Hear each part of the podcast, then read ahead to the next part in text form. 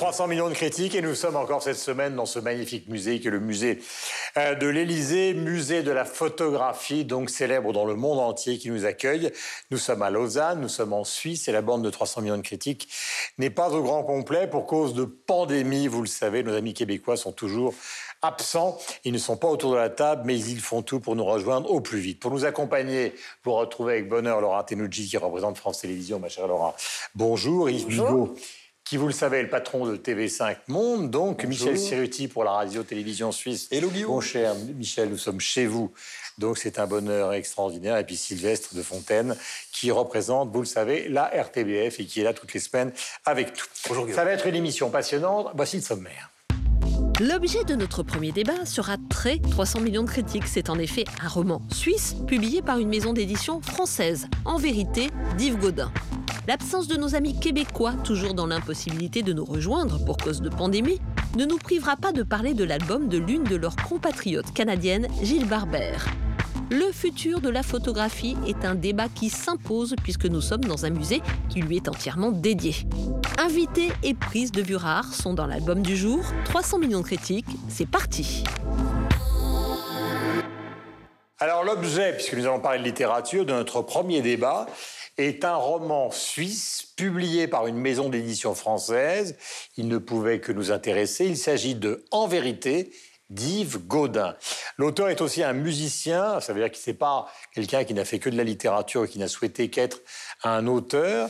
Il est aussi docteur en psychologie, il est originaire du canton du Valais et pour pitcher le livre, nous avons choisi de vous désigner, mon cher Michel, car tu es valaisan comme lui. C'est vrai que c'est un personnage assez particulier.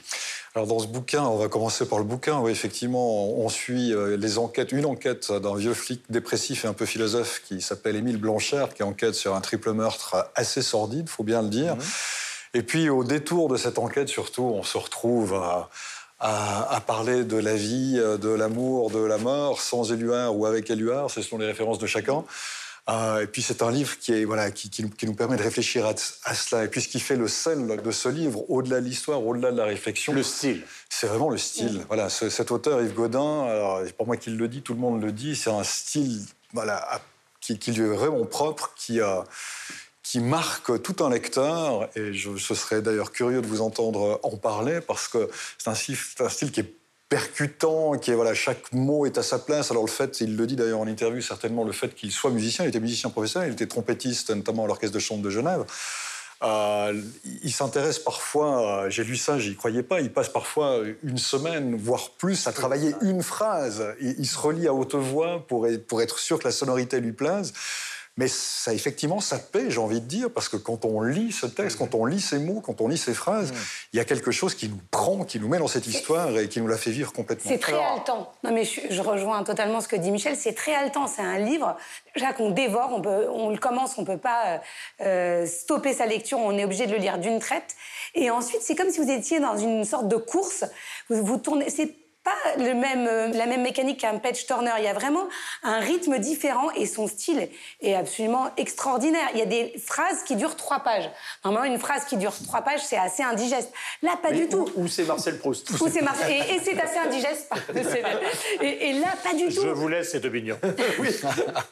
Non, mais et je, vous savez que j'aime beaucoup Marcel Proust, mais c'est vrai que c'est pas ce qu'il y a de plus accessible. Là, c'est il a réussi à faire une phrase de trois pages digeste et qui nous donne envie de, de poursuivre le vocabulaire qu'il utilise aussi. Et, et j'ai même pas de mots pour définir. Moi, j'ai adoré son livre, Mhm. qui euh, pose quand même la question est-ce qu'on peut tuer par amour? Parce que c'est c'est ça finalement. Mhm. Absolument, merci. Et, et d'ailleurs, euh, sa, sa communication s'est effectivement euh, tournée autour de ça sur les réseaux sociaux. Il est allé interviewer des actrices, des metteurs en scène, d'autres écrivains. Euh, Philippe Geluc, il leur a dit Est-ce que vous, vous pourriez tuer par amour? Et c'est intéressant d'aller voir la ce qui réponse. m'intéresse, c'est de savoir ce qu'a répondu Gueluc. hein. Il a dit oui, il a dit oui, il a dit oui. Après, parce comme je connais Madame Gueluc, si vous voulez, c'est ça qui m'inquiète. Ah comme, comme certains disent, on peut, tuer, on peut se tuer soi-même par amour pour ne pas se montrer dans un état délabré à celui qu'on aime. C'est pas forcément tuer celui qu'on aime, c'est peut-être tuer d'autres personnes qui menaceraient la vie de celui qu'on aime. Voilà. L'amour absolu, c'est celui qui ne vous est pas rendu, puisque on ne vous aime pas. Donc évidemment, vous êtes dans la situation de l'amour absolu. Effectivement, c'est un style. Ce qui est aussi amusant dans l'histoire de ce personnage, c'est qu'en fait, comme c'est pas un auteur professionnel, il a envoyé son manuscrit à plusieurs éditeurs, mais euh, sans franchement donner son adresse. Euh, ce qui fait du tout. Il a, il a Il a oublié, complètement oublié, il a oublié de la mettre, effectivement. Ce qui est tellement, quand on pense aujourd'hui à, à l'obsession de réussite de tous les gens, c'est absolument extraordinaire. Ce qui est dingue, c'est que c'est écrit au cordeau, c'est millimétré. Effectivement, on le sent, on a l'impression de. C'est un bonsaï littéraire, en fait. Ça fait 178 pages, je crois, quelque chose comme ça. Ça aurait pu en faire beaucoup plus, mais on a l'impression qu'il a taillé, taillé, taillé, taillé, vraiment pour avoir le- la phrase la plus percutante possible et le- la, la- la manière de l'écrire la, la- la plus incroyable. La syntaxe est absolument euh, dingue. Moi, je, à titre personnel, je trouve qu'il y a beaucoup d'auteurs maintenant qui écrivent comme des pieds, c'est une insulte à la littérature. Là, au contraire, il remet euh, la littérature euh, euh, sur un piédestal, mais c'est inouï de se dire que ce gars qui passe des jours à trouver la bonne phrase oublie simplement de mettre son adresse mail pour qu'on puisse lui, lui, lui dire « Ok, t'as fait un super bouquin ». Et c'est dû à l'abnégation, c'est Loïs Dormesson hein, qui publie ça, ce, bouquin. Qui a fait une enquête. qui a comme- fait une enquête pour ça, le retrouver vraiment ça, ouais. en lui envoyant un email sur une adresse qui était obsolète et au final lui envoie- en lui envoyant un courrier mais beaucoup plus tard euh, pour lui dire écoute on, on adore on- écoutez on adore ce que vous faites et on aimerait euh, on aimerait effectivement le publier. Alors avant que Yves donne son avis, je voudrais simplement savoir, est-ce que justement le choix de la critique ou le sentiment de la critique qui est extrêmement positif, est-ce que ça s'est transformé en un sentiment populaire? Mais pas encore, parce qu'il finalement, comme écrivain, il n'est pas encore populaire. Donc quand on va regarder sur les réseaux sociaux ce qu'on dit, effectivement, ceux qui l'ont lu l'ont aimé, mais il n'y a pas encore euh, cet élan qui, j'espère, après cette émission, va, va se déployer parce que vraiment, il le mérite. Mhm. Et il fait partie de, de, voilà, des auteurs de l'été qu'il faut absolument emmener dans sa valise. Voilà, le livre s'appelle donc En vérité. Yves, c'est à vous.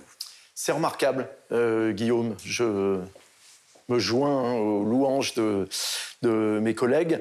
Euh, je pense que c'est un livre, en fait, sur l'inexorabilité de l'amour et du destin. Tout acte en implique un autre, en conduit à un autre, etc. Et, quoi qu'on fasse, on n'arrive pas à se sortir de. C'est le fatal, ça rejoint le fatalisme, hein, euh, évidemment. C'est voilà, ça, ça s'enchaîne et on ne peut pas euh, faire autrement, etc. Et c'est effectivement extrêmement bien euh, mené, extrêmement bien raconté, avec une langue qui est très précise et qui est imagée. en même temps, et un rythme vraisemblablement du, du fait que c'est un musicien également.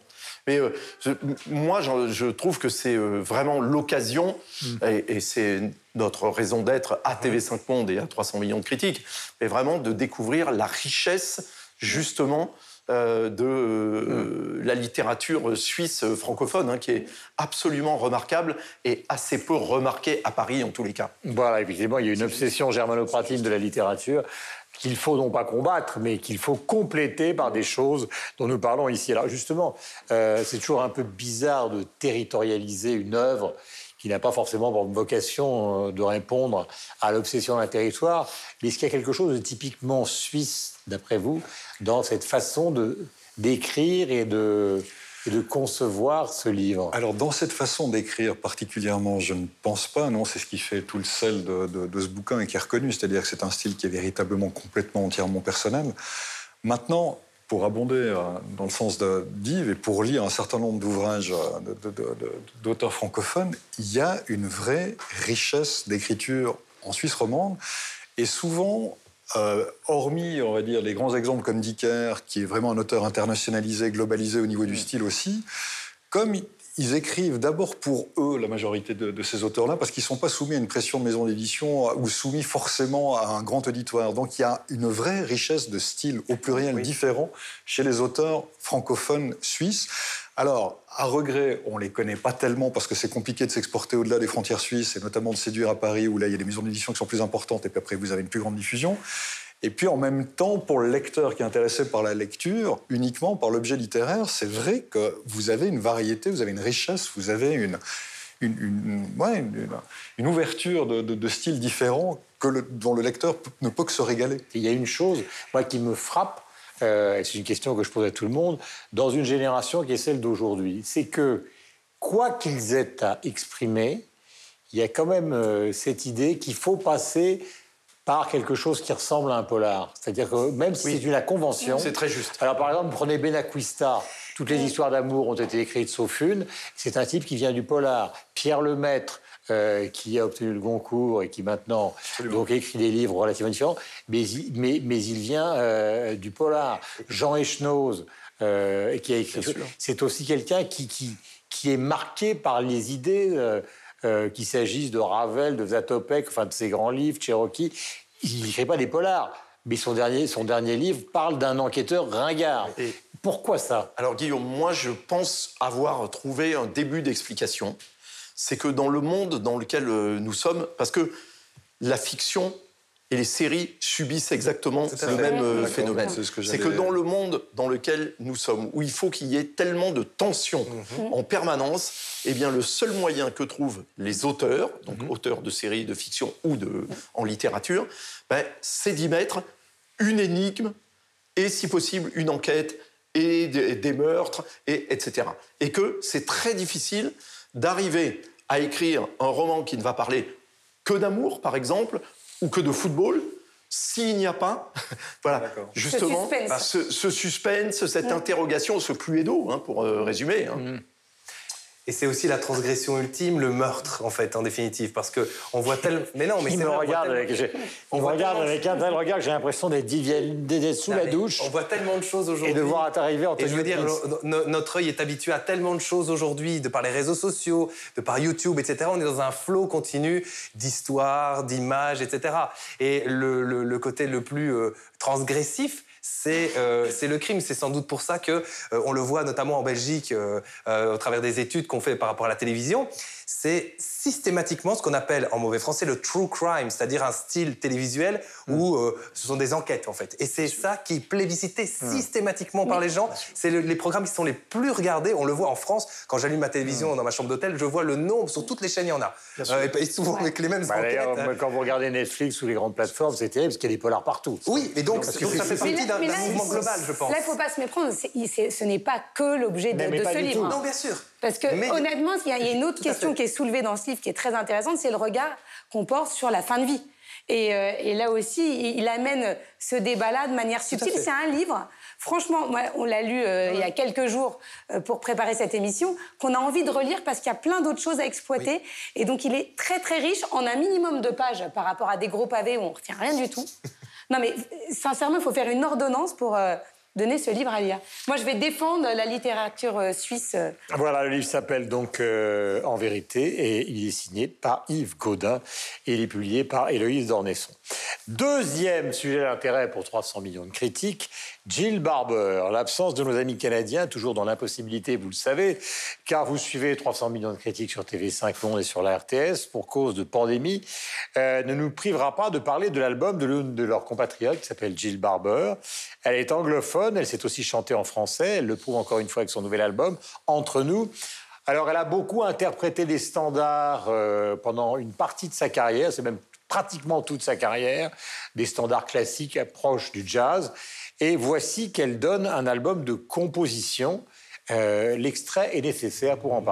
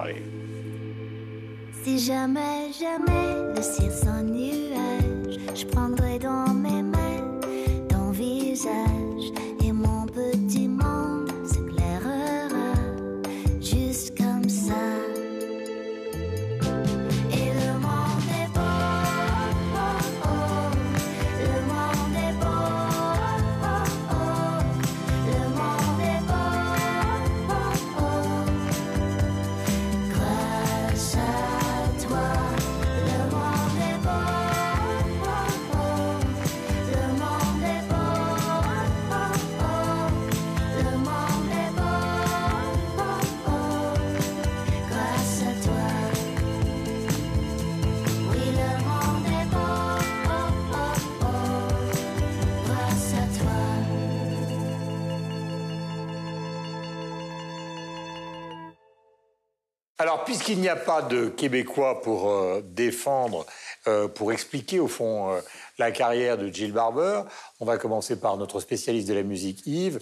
Cette jeune femme, tout d'un coup, au fond, on, on sent bien que comme interprète, elle en a eu un petit peu par-dessus la tête, et elle se jette, voix acidulée, et donc tentative de gagner peut-être un plus grand public qu'en faisant éternellement les albums de reprise. Elle a été en tous les cas euh, révélée au Festival de Jazz de Montréal hein, il y a quelques années, comme euh, vous le laissiez entendre, euh, Guillaume. Et là, c'est un album un peu particulier. Alors donc en français, un très léger accent, mais voilà, qui, rappelle ce- celui en fait des chanteuses anglaises ou américaines qui chantent en français. On en a beaucoup à Paris. hein. Et qui en fait cherche à renouer avec le style mélodique un peu des yéyés français des Exact. années 60, hein. Ouais.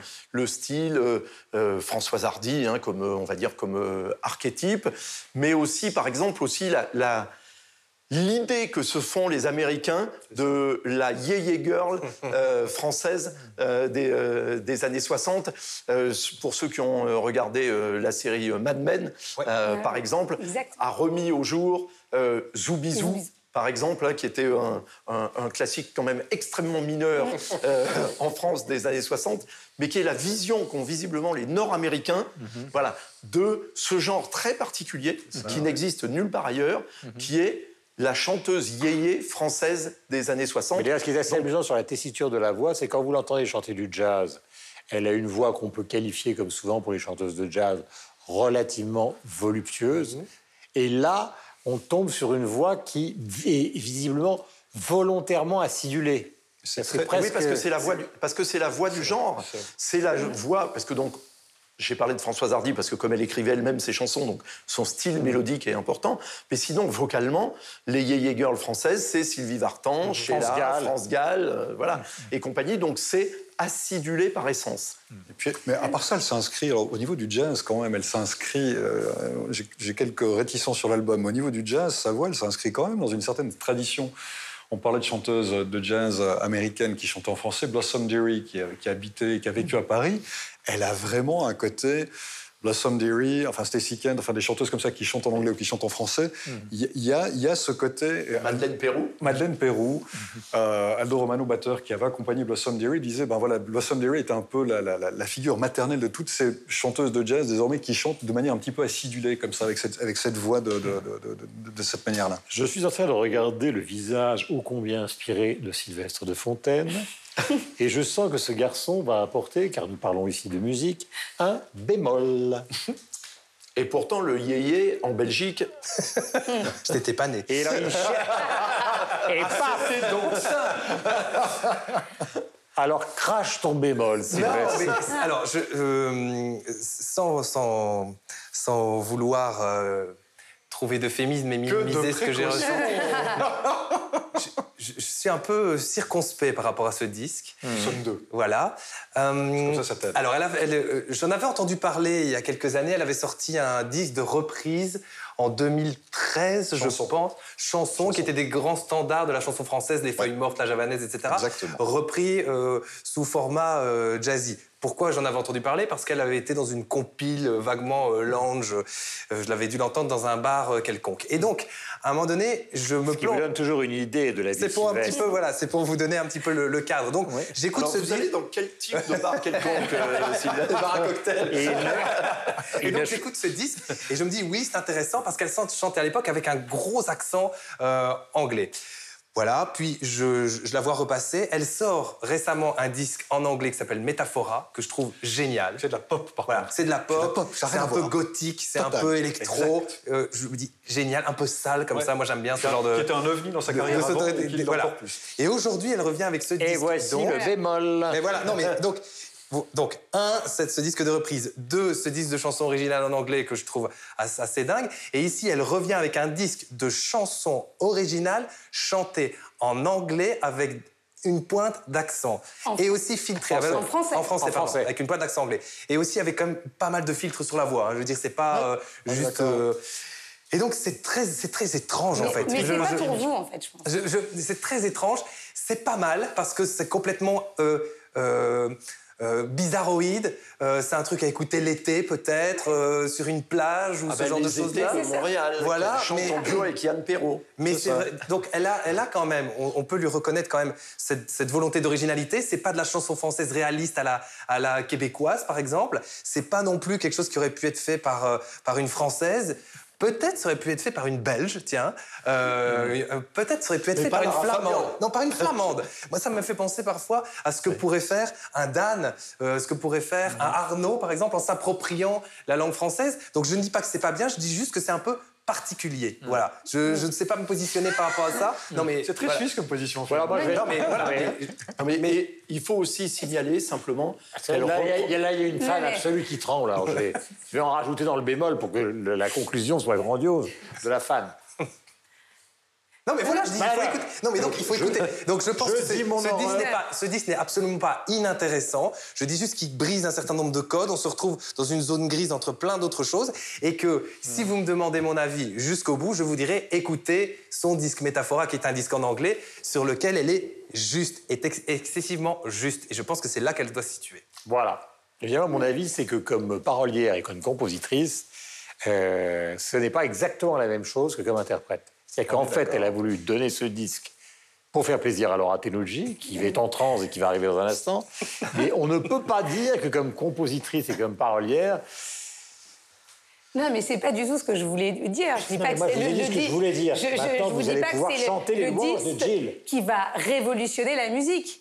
Je dis simplement que ce disque fait du bien. Et là, c'est le but de cette émission, c'est un peu de disséquer. En fait, faut pas du tout disséquer cette musique. Elle se prend comme ça, elle s'écoute, c'est frais, c'est, ça fait du bien à écouter. Moi, je franchement, c'est vrai que je l'écoute en boucle parce que je l'ai découvert grâce à vous. Je ne la connaissais pas avant, euh, Gilles Barber. J'aime son univers.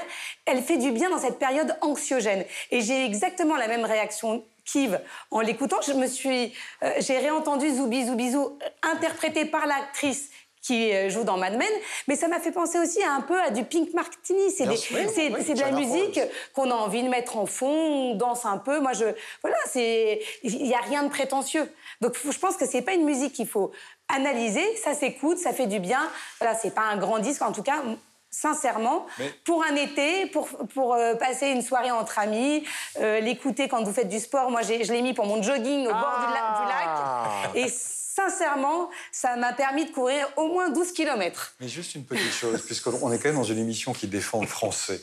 Moi, je suis quand même un tout petit peu surpris. Alors, j'ai pas disséqué le disque, mais j'ai quand même écouté attentivement. Il y a un certain nombre d'erreurs de français. Je, je les ai. C'est vrai que dans le rap, c'est vrai que non, dans non, le mais rap, c'est beaucoup mieux. Ça- alors, Non, mais non, ça, ça Michel, ça fait du charme, ça. Non, mais non, Michel, dans la, la moitié des chanteurs français font des fautes de Ah oui. français, de grammaire ou etc. Donc, non, pas les elle, elle est anglophone en plus, on peut pas lui reprocher. Non, mais juste faire relire ça à quelqu'un. Mais c'est volontaire. Michel, Je pense que ça fait Non, partie non, un peu Michel, charme. alors là, je suis pas, je suis pas d'accord avec vous. Alors la seule chose dans la musique qui compte, c'est que ça sonne. On, on s'en fout de savoir si c'est euh, grammaticalement, grammaticalement c'est des correct ou pas. erreurs, c'est pas des grosses Ben, erreurs. Eddie Mitchell, qui- reprenez, euh, reprenez avec vous euh, tous en chœur. C'est Eddie Mitchell qui est pourtant un des meilleurs paroliers français. Je veux dire, ou Johnny Hallyday qui a chanté euh, C'était un été. euh, C'était un été euh, fin août, début juillet. Euh, je dire, ça ne veut rien dire non plus. C'est pas grave. On s'en on Bon, s'en fout. moi, je trouve Moi, juste ce que je tiens, ce pas, que je tiens à rajouter, erreurs. Car on doit donner les informations, c'est qu'elle y fait également une reprise de Suzanne de Leonard Cohen dans l'adaptation en français par le néo-zélandais Graham Allwright qui nous a quittés il y a Ah peu. ouais. alors termine. Qui, moi Oui, parce que. Non, je dis oui, oui, je dis oui, oui, effectivement, il y a une reprise de Suzanne, voilà, que, que- encore une fois, mais j'ai un petit peu de peine avec ça, indépendamment de la qualité du texte. Là, par contre, au niveau de l'écriture, ça, c'est pas le problème. Mais je me faisais la réflexion, en écoutant cet album, pour aller dans le sens un petit peu de ce que disait Sylvestre, c'est-à-dire pour écouter et chanson et celui-là, chanson, ce sont des, ce sont des musiques des, voilà, qui existaient, des textes qui existaient au préalable, sur lesquels elle a pu se baser pour, pour chanter son interprétation. Et puis là, j'ai l'impression, comme c'est pas sa langue, dans cet album-ci, elle a dû créer les paroles avec les intonations et tout. Et pour moi, je vous avoue honnêtement qu'en en écoutant ça, je trouve que c'est Oui, pas, c'est mais pas parce que-. Et, Voilà. et Michel, vous voulez savoir combien les anglophones se foutent de la gueule des chanteurs francophones quand ils chantent en anglais? Alors, C'est des fautes d'anglais Pardonnez-moi, chers enfants. C'est pas un sujet. Franchement, êtes- pour moi, c'est pas un sujet. Voilà, comme vous êtes des enfants. Mais parce que sinon, on va Ah, dégoûter. Comme vous êtes des On va enfants. dégoûter les, les non-francophones de faire l'effort de chanter dans notre langue. Donc il faut pas faire ça. Fin du débat. Je vous propose d'écouter un nouvel extrait donc, de l'album de, de Jill Barber, ce qui prouve que ça nous a passionnés, en tout cas divisés, euh, pour clore ce débat donc, et nous laisser le temps de sortir Vous allez voir, c'est magnifique sur les bords du lac Léman, car le euh, musée de l'Élysée, grand musée de la photographie, donc est, est sur les bords du lac Léman, donc à Lausanne. Et nous allons retrouver donc euh, la directrice, ô combien compétente de ce musée, qui nous accueille.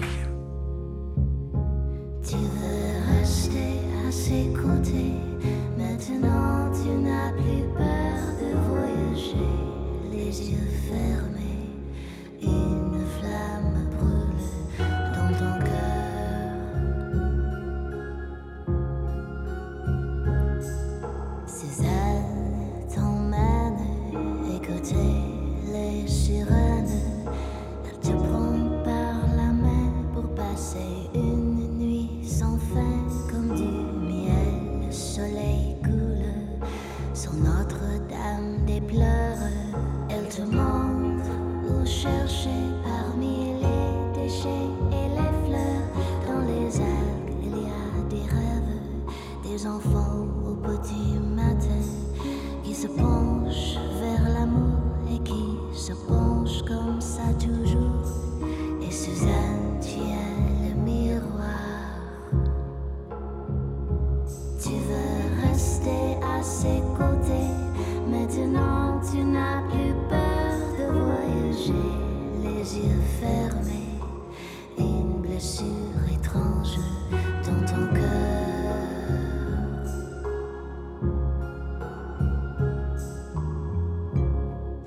avec un peu d'imagination, nous pourrions organiser une sorte de déjeuner sur l'herbe, version Manet ou Monet.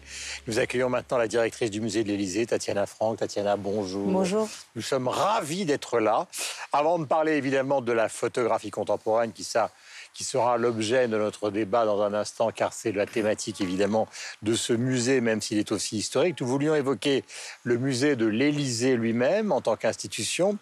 Euh, il mérite ce qualificatif à plusieurs titres, notamment parce qu'il célèbre ses 35 ans, c'est ça? Exactement. Si jamais je me trompe, vous avez le droit à me- de me gifler moralement.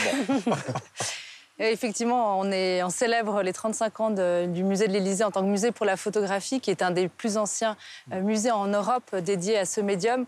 Et on a pour euh, mission de montrer toute la diversité du médium photographique, puisque, comme vous l'avez relevé à juste titre, on est à la fois un musée historique avec une collection de plus d'un million d'objets euh, qui regroupe toute l'histoire de la photographie, donc du 19e siècle à la photographie contemporaine.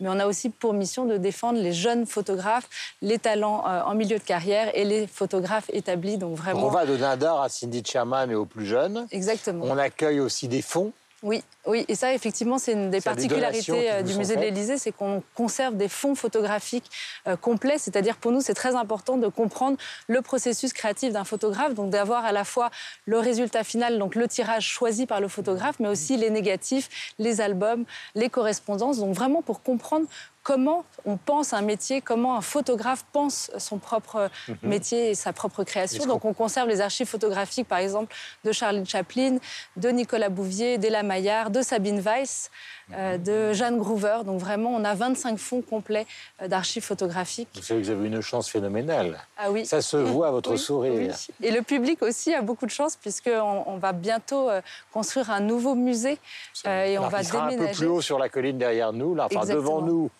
et derrière nous pour ceux qui nous regardent. Tout à fait. Donc là, on est dans une magnifique maison euh, du XVIIIe siècle euh, de maître, mais on va construire enfin et penser enfin un musée euh, depuis le départ, euh, puisque à horizon 2022, on va doubler nos surfaces d'exposition, on va tripler nos espaces de réserve, et on aura enfin des espaces pour présenter justement nos collections et de montrer toute la diversité et toute la réactivité de ce médium. Donc, Alors, le musée vit sa dernière exposition et ses dernières semaines dans ce lieu, mais le déménagement est une nouvelle aventure. Donc, euh, euh, question pour tout le monde, évidemment, sur le musée. Moi, j'ai une question qui concerne justement ce déménagement. Vous êtes présent sur euh, les réseaux sociaux.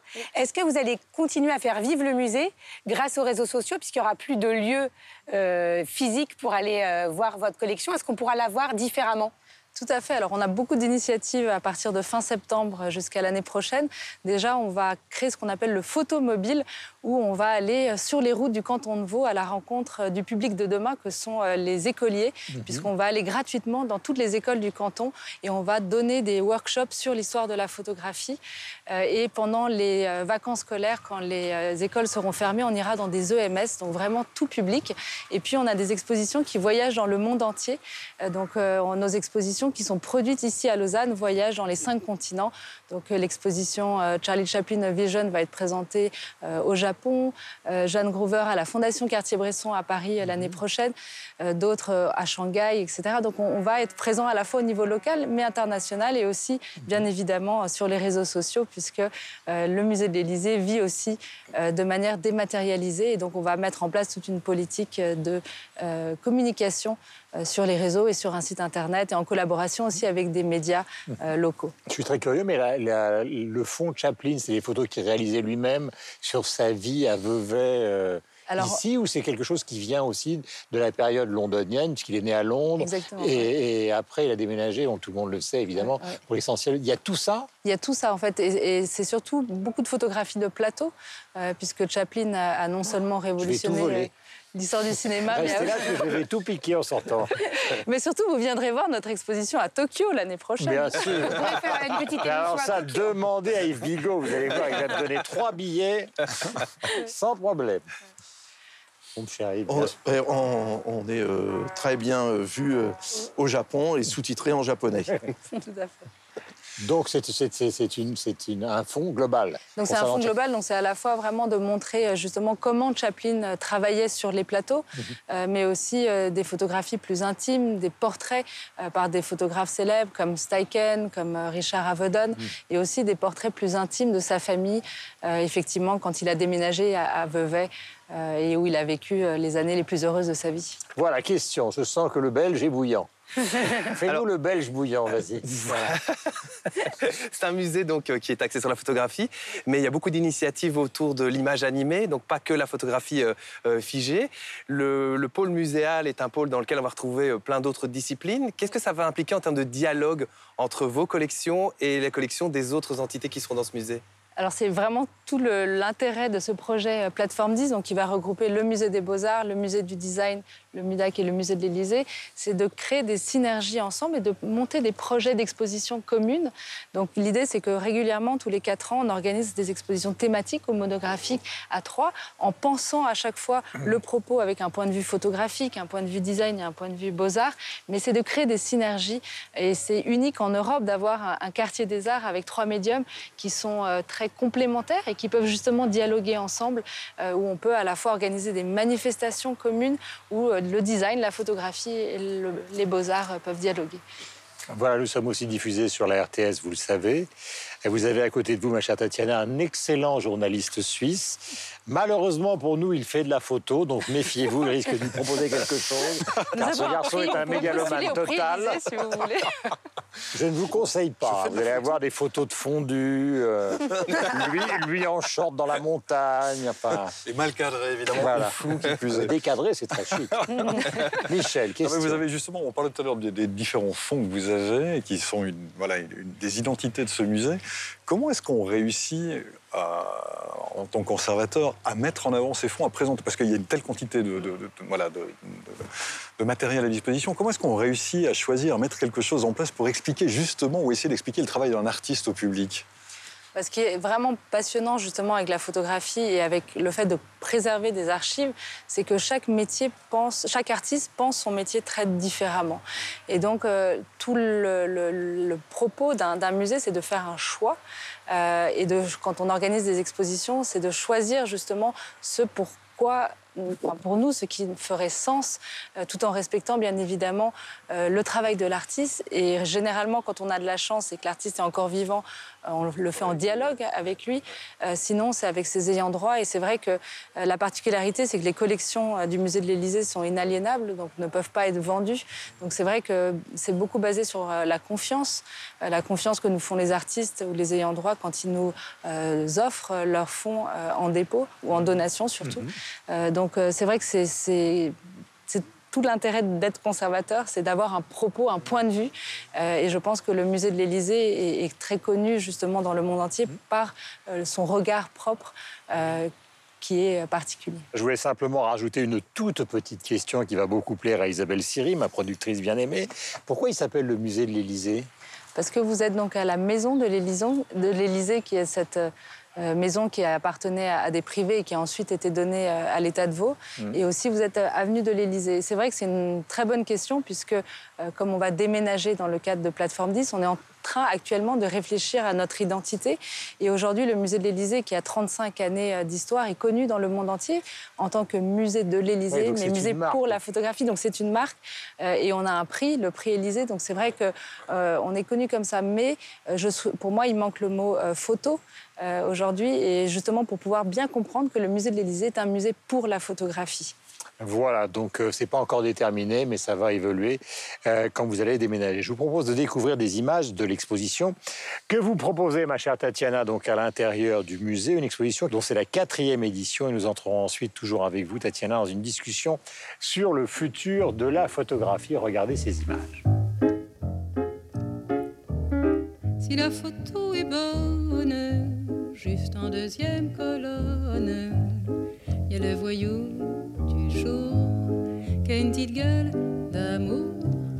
Dans la rubrique du vice, il y a l'assassin de service qui n'a pas du tout l'air méchant, qui a plutôt l'œil intéressant, coupable ou non coupable, s'il doit se mettre à table que j'aimerais qu'il vienne mettre à la mienne. Si la photo est bonne, il est bien de sa personne, plus l'air d'un assassin que le fils de mon voisin, ce gibier de potence, pas sorti de l'enfance, va faire sa dernière prière pour avoir trop aimé sa mère. On va pendre un malheureux qui avait le cœur trop généreux. Moi qui suis femme de président, j'en ai pas moins de cœur pour autant de voir tomber des têtes. À la fin, ça m'embête. Et mon mari, le président, qui m'aime bien, qui m'aime tant, quand j'ai le cœur qui flanche, tripote la balance. Voilà, initié en 2005 et réitéré tous les cinq ans, le projet Régénération, dont nous venons de voir les images, est dédié à la photographie émergente internationale. 35 projets d'artistes émergents de 21 pays, 5 continents sont représentés. Est-ce que ça veut dire qu'il y avait une nécessité, Tatiana, de repartir à l'assaut? Oui, euh, en fait, euh, la particularité de cette quatrième édition de Régénération, c'est de questionner les enjeux euh, de la photographie au XXIe siècle, les, les enjeux d'un musée de photographie. Et ce qui nous a particulièrement frappé dans cette quatrième édition, c'est que on a contacté tous les anciens étudiants qui avaient participé aux trois précédentes éditions, donc les 180 régénérationnistes qui nous ont soumis des candidats qui pour eux étaient euh, intéressants. Donc on n'est pas passé par le filtre des écoles. Donc on a dans euh, cette euh, exposition de nombreux candidats qui sont autodidactes. Et euh, ce qui nous a vraiment frappé, c'est que quatre thématiques ont émergé de Ouais. ces 35 euh, artistes. Il y a la notion de l'engagement, la notion de l'écologie, la question du genre et l'interrogation par rapport à la diffusion numérique des photographes. Question, Yves. Alors, Plus qui- généralement sur la photo, par exemple. Ah, généralement sur la photo, moi, ce qui vous m'intéresse, vous voulez, hein, c'est vous le patron. Donc. Oui, mais on va rester sur le sujet tant qu'à faire. hein. je, je- je- je me bats avec toute ma rédaction pour qu'elle le fasse, donc euh, je vais donner l'exemple. Mais euh, ce qui m'intéresse, c'est de, de savoir comment on fait aujourd'hui pour euh, muséifier la photo dans un univers où tout le monde est devenu photographe avec son téléphone. Ben, Justement, je pense que le musée aujourd'hui a un rôle euh, majeur euh, à jouer. euh, Parce que à l'ère où justement les photographes, on est tous photographes, où il y a une diffusion massive et une dématérialisation massive de l'image, le musée permet à l'artiste de faire un choix et euh, de donner à voir à un public, euh, un public de visiteurs euh, actifs. Et je pense que c'est essentiel aujourd'hui justement. euh, Il y a donc une sélection, en il y fait. a une sélection Voilà. et puis surtout il y a l'artiste qui se pose Michel la question. et surtout, l'artiste se pose la question aussi euh, de l'objet. Euh, et je pense qu'aujourd'hui, les photographes euh, se, se questionnent justement sur cette matérialité euh, de l'image. Et le musée, euh, aujourd'hui, le musée de l'Élysée apporte un, un rôle dans l'accompagnement de ces photographes qui sont très très jeunes, euh, dans l'accompagnement sur le long terme. Et pour nous, c'est très important de, de servir à la fois de, de mentor, mais aussi de, de coach, si on veut bien, euh, pour essayer de- d'aider ces photographes à mieux appréhender leur métier. Alors, est-ce que la justement, est une réponse à ça J'y pense parce que euh, vous aviez ici euh, l'œuvre de Pierre Keller. Oui. euh, qui euh, s'occupait notamment hein, de l'iconographie du Festival de Montreux, hein, où il a fait venir de, de Keith Haring à euh, Jean Tinguely, Hervé Di Rosa, etc. Et qui, lui, effectivement, avait tout à fait thématisé l'ensemble de son œuvre. Oui, Pierre Keller, euh, qui a vraiment fait connaître euh, l'ECAL, l'école d'art euh, cantonale de Lausanne, à l'international. Et il nous a fait l'honneur de nous faire don de l'ensemble de ses archives photographiques. Et Pierre Keller avait pour, euh, était un pionnier, puisque un Suisse qui a été dans les années euh, 70 à New York, qui a rencontré tous ces artistes extraordinaires et qui les a photographiés, qui a photo- réalisé des portraits de ces artistes, mais qui a lui-même euh, été intéressé par euh, la question euh, euh, de l'homme. Et c'est une thématique que l'on se pose dans, dans l'exposition Régénération 4 avec la notion du genre. Euh, comment mettre en avant, euh, vous parliez tout à l'heure des femmes photographes, mais euh, les hommes aussi euh, défendent leur propre masculinité et c'est le cas de Pierre. Voilà. Vous voulez dire quelque chose de particulier Je sens. Non, il, non, il- il la défend et il l'expose. Il Voilà. expose, voilà. Mais il n'est pas le seul. Hein. Mapplethorpe fait ça d'une certaine manière, mais c'est Oui, aussi totalement. ambigu. Larry Clark le fait. Enfin, il y a beaucoup de photographes euh, qui examinent, euh, c'est le cas de le dire, donc euh, cette masculinité dont nous venons de parler. Vous vouliez dire quelque chose, Oui, cher ami? Je bouillonnais, vous voyez Vous bouillonnez. Ouais, Mais calmement. Non, mais je bouillonne parce qu'il y a un artiste belge ici euh, qui s'appelle Mathias Leffler, euh, Lucas Leffler, pardon, euh, qui a une petite vingtaine d'années et qui, pour moi, il synthétise vraiment le futur de la photographie. C'est-à-dire qu'il est éco-responsable, mais je vais vous laisser expliquer tout, tout son travail parce qu'il y a quelque chose de très intéressant autour d'une usine euh, qui faisait des négatifs euh, photos et qui polluait, euh, qui a pollué une rivière. Il propose un objet, donc c'est plus une photographie parce qu'on peut la toucher, c'est presque comme une, comme une peinture. Donc il y a vraiment, enfin, pour moi, c'est lui qui, qui- qui montre un peu la voie en termes de, enfin, c'est pas le seul, hein, mais en termes de, de nouveauté euh, de, de- de la photo aujourd'hui. Oui, c'est très juste et on, on sent justement ces- chez ces jeunes photographes un, un retour à, à cette matérialité et à, et à l'objet unique, euh, puisque en l'espèce, euh, ils dénoncent euh, la, la question de la pollution, euh, la pollution des eaux euh, usagées, euh, et, euh, et ils réalisent une œuvre qui est euh, tellement belle, puisque euh, avec ce négatif qui va développer euh, sous forme de photogramme, en fait, euh, il dénonce un phénomène de société. Et euh, pour nous, cet artiste était symbolique de l'exposition Régénération 4, puisque toute la thématique de l'exposition euh, est euh, réfléchie par rapport à l'éco-responsabilité. Euh, comment aujourd'hui un musée euh, peut euh, être euh, un ambassadeur et réfléchir à la question du développement durable. Et euh, toute la scénographie de l'exposition a été réalisée avec des matériaux euh, euh, recyclés. Euh, les cadres euh, des artistes que l'on expose ont été réutilisés. On a utilisé des encres euh, qui sont des encres naturelles. Et on encourage les artistes à venir euh, en train et non pas en avion. Et euh, aussi dans, dans le café que l'on propose à nos visiteurs, on n'utilise que des produits locaux, euh, des produits développement durable. Et pour nous, euh, c'est fondamental aujourd'hui de se poser ces questions. Et surtout aussi dans le cadre de Plateforme 10, notre nouveau musée qui sera au cœur d'une gare, donc par définition qui sera très développement durable. Et vous posez aussi beaucoup la question de l'accessibilité. J'ai regardé un peu sur Internet, vous parliez d'une de vos profs en MBA qui était aveugle, et je me suis dit, c'est incroyable que vous pensiez même à montrer la photo à des gens qui sont malvoyants. Oui. Ça, c'est un projet qui me tient particulièrement à cœur. Comment aujourd'hui, en tant que musée pour la photographie, on peut rendre accessible notre patrimoine à un public non-voyant ou malvoyant. Et on a développé un projet euh, très innovant où on propose euh, dans le monde entier de télécharger sur notre site internet des images de nos collections et de les imprimer avec une imprimante euh, en trois dimensions en relief. Et les personnes malvoyantes peuvent ainsi lire l'image euh, de nos collections. Et c'est comment partager et justement rendre accessibles euh, ces photographies euh, et ce, questionnement par rapport à la matérialité de l'image. Et c'est vrai que la question de l'accessibilité est très importante et fondamentale. Et c'est aussi une des raisons pour laquelle on déménage et on construit un nouveau musée qui permettra à un public en situation de handicap d'accéder à nos salles d'exposition. Laura, Justement, vous parlez du fait de pouvoir transposer grâce au digital. On voit qu'aujourd'hui, euh, euh, finalement, les réseaux sociaux, et notamment Instagram et Pinterest, sont la plus grande plateforme d'exposition photo. Est-ce qu'on peut penser, demain, il y a des photographes professionnels hein, qui ont leur propre compte, euh, notamment sur Instagram, qui sont très, très suivis. Est-ce qu'on peut imaginer demain faire une exposition justement avec ces photographes qui ont une grande cote de popularité sur le digital et qui viennent exposer chez vous? Totalement. Et il y a déjà euh, dix ans, on a organisé une exposition qui s'appelait euh, Tous photographes. Et c'est vrai qu'aujourd'hui, euh, les réseaux sociaux sont majeurs dans la diffusion du travail d'un artiste. Et beaucoup d'artistes sont repérés grâce aux réseaux sociaux.